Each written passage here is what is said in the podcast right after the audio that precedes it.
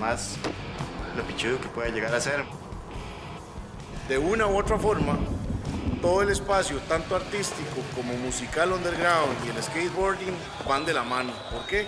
Porque al final de cuentas son espacios de libertad.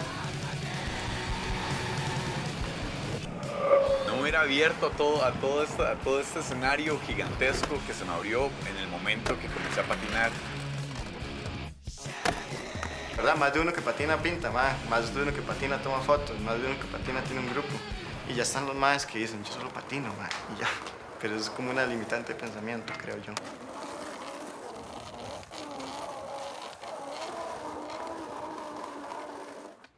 Ahí está. Listo, amigos. Lo hago de nuevo. Mi nombre es Edgar Randolph, Randy Parker Cordero. Eh, Este es el primer programa de MAP y lo que acabamos de ver fue un, un pequeño extracto del, del documental Ruido que pronto va a estar solo por temas. Bueno, dejemos de hablar nasties. Lo que vamos a ver es a Colacho que estuvo rankeado en el séptimo lugar del. Colacho corrió en Europa y quedó de séptimo lugar en la categoría Master del ranking mundial. Y aquí viene este video.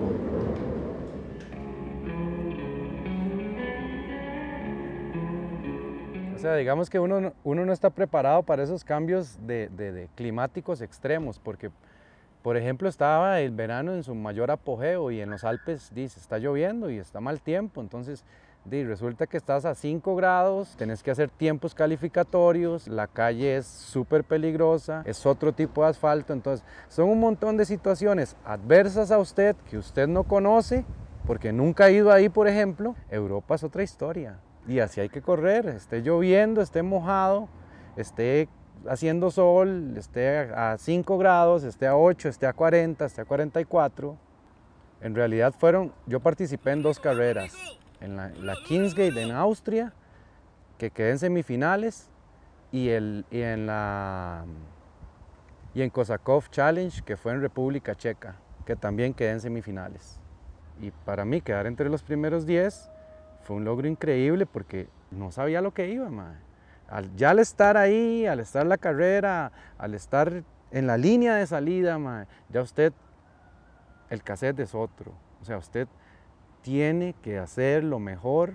¿Por qué? Porque usted está representando su país y está representando la gente que lo ayudó para estar ahí.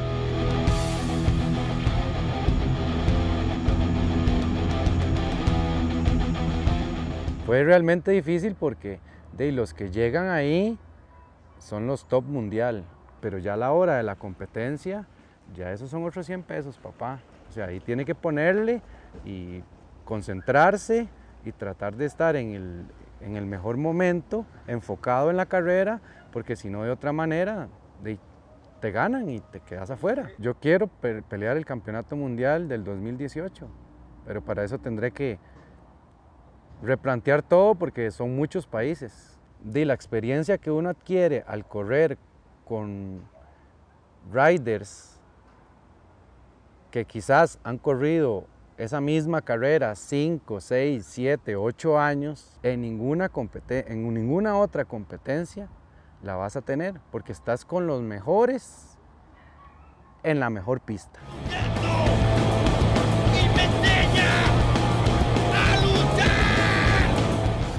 Y la experiencia de vida fue increíble porque de, yo jamás pensé estar en tantos diferentes países, jamás conocer tanta gente buena nota. Es gente amigable, es gente seria, es gente profesional. Entonces, el absorber eso, vivir eso, y cuando vos decís que, que vos sos de Costa Rica, eh, la gente le cambia el semblante. Entonces, hey, sos de Costa Rica, eh, qué tuanis, mae, y te dicen pura vida. Jamás te lo imaginas o jamás te lo pintas como realmente es. A veces el- el- el- la patineta en sí es, eh, es- está muy eh, estigmatizado porque, porque, ay, porque dicen que somos unos vagabundos, que, que qué futuro va a tener ese muchacho con esa patineta. Y, pero hay personas que salen a patinar, que aunque tengamos que trabajar de lunes a viernes y solo el fin de semana nos quede, este, la patineta, para mí, lo que me ha regalado es pura buena vibra, en realidad. Cuando yo empecé y tuve mi primera patineta, carajillo, Yo jamás pensé que yo hubiera podido ir a competir a Europa. Jamás pensé que pudiera montarme en una patineta y correrla a casi 100 kilómetros por hora en un país completamente extraño para mí. Una vibra increíble con gente que vos ni siquiera conoces. Todo eso, que es lo que le llena a uno realmente el corazón, es lo que me ha dado la patineta. Y esta es mi pasión y, y no dejaré de hacerlo hasta que el cuerpo ya diga, ya no puede.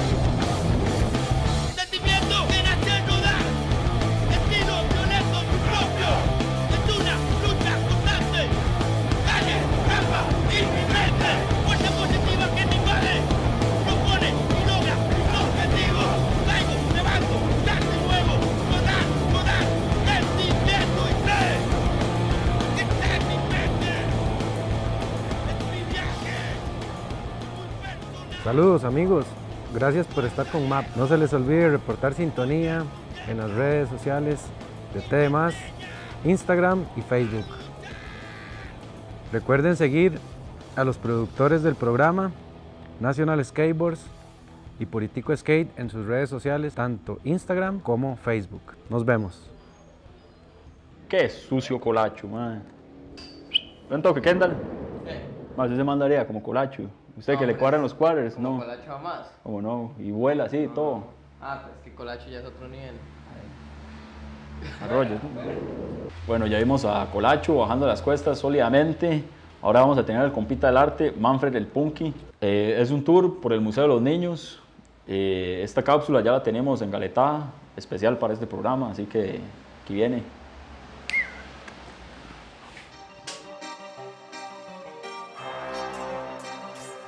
Creo que hay que recordar que el concepto, la idea de arte varía con el tiempo y el lugar donde se produce. Por ejemplo, en nuestro país va a haber obras y artistas muy buenos, pero también va a haber muy malos.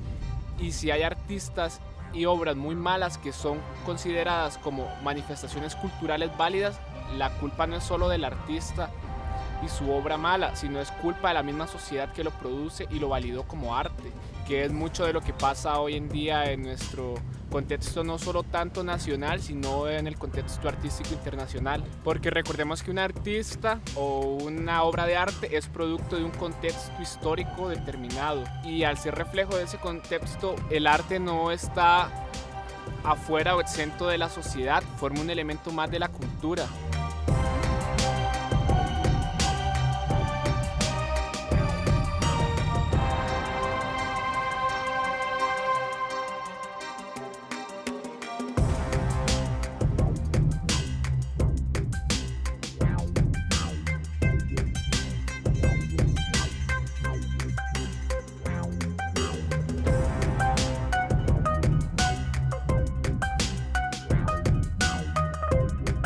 Arte se nutre y dialoga con la economía, la política, la religión, las ideas sociales, otras manifestaciones culturales y es ese diálogo el que lo hace pertinente o no a un tiempo determinado, es el que le va a dar la validez de que sea artístico o no. Creo que lo importante es tener como herramientas básicas para poder entender que todos podemos estar cercanos al arte, no se ocupa ser un gran erudito para decir ah, es que yo conozco de arte, es que yo sé lo que es el arte. No, porque al final de cuentas el arte es, es una construcción viva y como tal evoluciona con el tiempo. Si bien para los hombres y mujeres de la antigüedad lo que producían no era arte, no todo era arte, igual para nosotros debería ser importante distinguir que no todo lo que hoy en día se produce bajo la premisa de arte es arte. Ahí va a estar al final de cuentas el criterio de cada espectador para decir qué sobrevive y qué no sobrevive al inexorable paso del tiempo.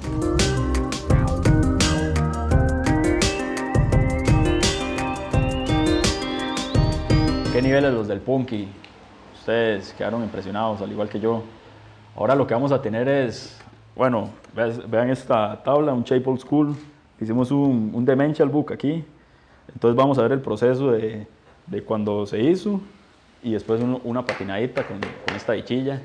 Después vamos a tener tatuajes, destrucción skateboarding con Cheto, Vida Eterna, que eso va a estar, van a ver ustedes.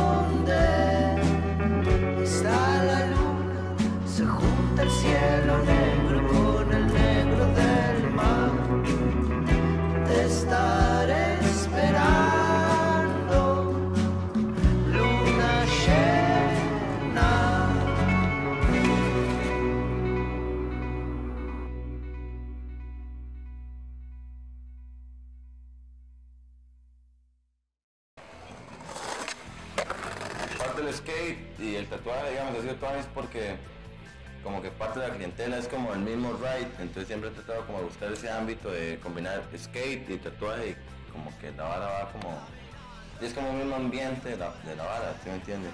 Tal vez el tatuaje no tenga que tener un significado, pero usted se lo hizo en ese momento como por marcar ese ciclo, digamos. En el tatuaje hay veces que hay que lidiar con el tema de gusto del cliente, la combinación de ideas, ¿sí me entiende? Porque usted tiene que serle como, o sea, de una parte profesional, darle esa calidad al cliente.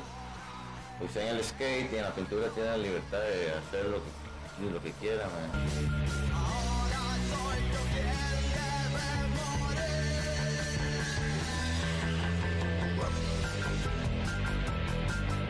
Puede tatuar, hacer lo que quiera, sacar dinero, pero usted más sabes como que la gente lo busque usted ya como por el estilo que usted hace, no como hacer tatuar porque man, quiero hacer dinero, dinero, dinero, dinero.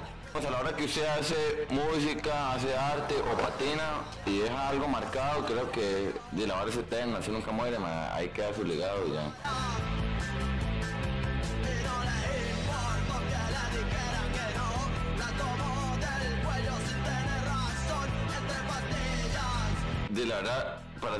Como que nunca tuve planeado como que el ride así como tatuar, pero sí llegó un punto donde la hora del dibujo como que me empezó a marcar mucho, así digamos, me marcó así un montón. Y no sé, como que empecé a probar a patinar y ya me empezó a hacer más el ride, así como de que andar en la calle, andar por la ciudad buscando spots.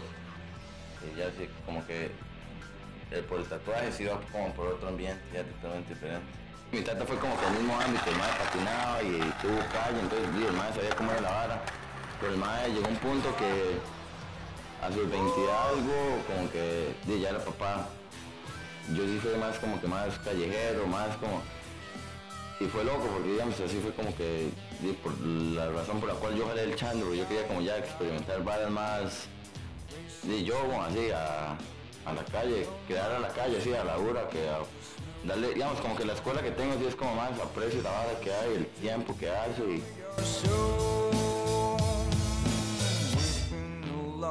El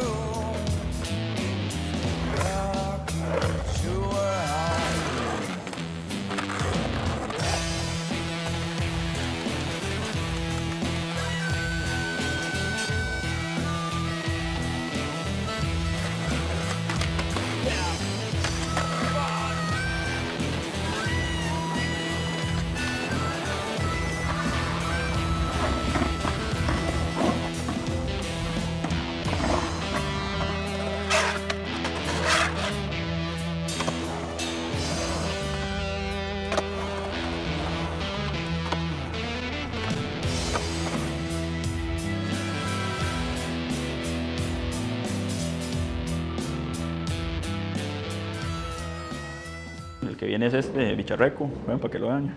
Cuando tengamos otro micrófono lo ponemos a hablar, por el momento no. Así que sigue Kendall.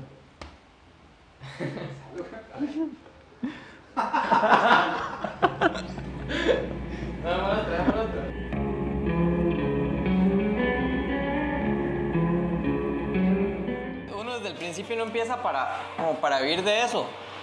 Uno empieza más bien como para, para liberarse. A como uno dibuja, a como uno hace música, es para expresar algo más bien. Tener que, tener que hacer cosas para, tener que hacer algo para ganarse la vida. Es como la, la parte de la vida. Y más cuando es algo que a uno no le gusta. Entonces de ahí sale como la necesidad de, de hacer algo más. La patineta a mí básicamente me ayudó a encontrar el dibujo y la música, porque primero que todo me, me ayudó a encontrar gente que ya estaba como en, eso, en esas cosas. Entonces di, a mí básicamente esa gente me metió, me metió en esas cosas, en la música, en el dibujo, ya más profundamente. Ahí es donde empezó todo para mí.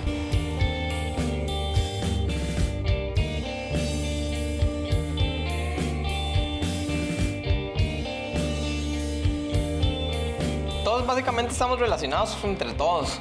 Los que dibujamos, los que patinamos, los que como Cheto que tatúa, los que los que hacen música, todos estamos como relacionados. Yo creo que yo soy una persona con ganas de crear, con ganas de, de, de hacer cosas y no estar como conforme. Ir yo todos los días y a ver algo que, que nadie ha hecho, entonces también sería como parte, como superarme, superarme a mí, independientemente de que alguien me esté grabando, ¿no? Es como más bien para, para ser mejor que el yo de antes. Porque estar, estar, haciendo, estar yendo a ese parque todos los días, hacer lo mismo es como, como ilógico. Puede que uno no esté ganando ni plata, ni, plata, ni, ni vaya a vivir de eso. Ah, Como dijo William Conejo en el documental Ruido, fallar 99 veces para hacerlo una vez, cada vez se va convirtiendo en menos. Al final van a hacer hacerlo 99 veces para fallarlo uno. Entonces es como como progreso.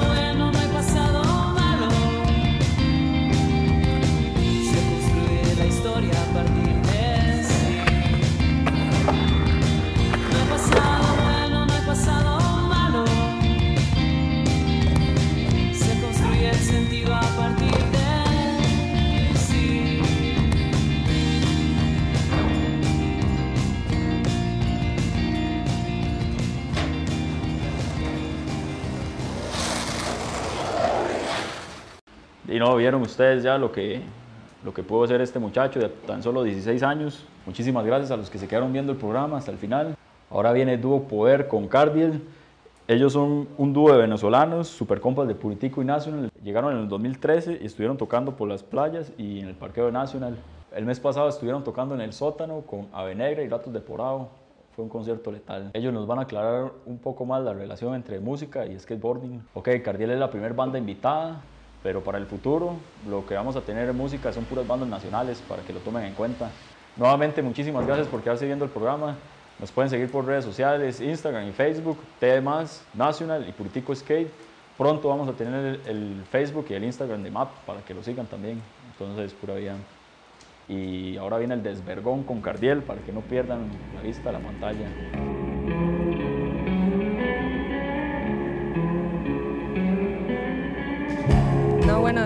Pequeña siempre me han influenciado los bateristas este, que le pegan con mucha fuerza o que más bien transmiten como mucha potencia a, a la hora de tocar y siento que con Cardiel específicamente pues en realidad es como que el feeling que quiero como transmitir con la banda, esa potencia y, y, y ese feeling, ¿no? Y pues eso en realidad es lo que me gusta como transmitir con Cardiel.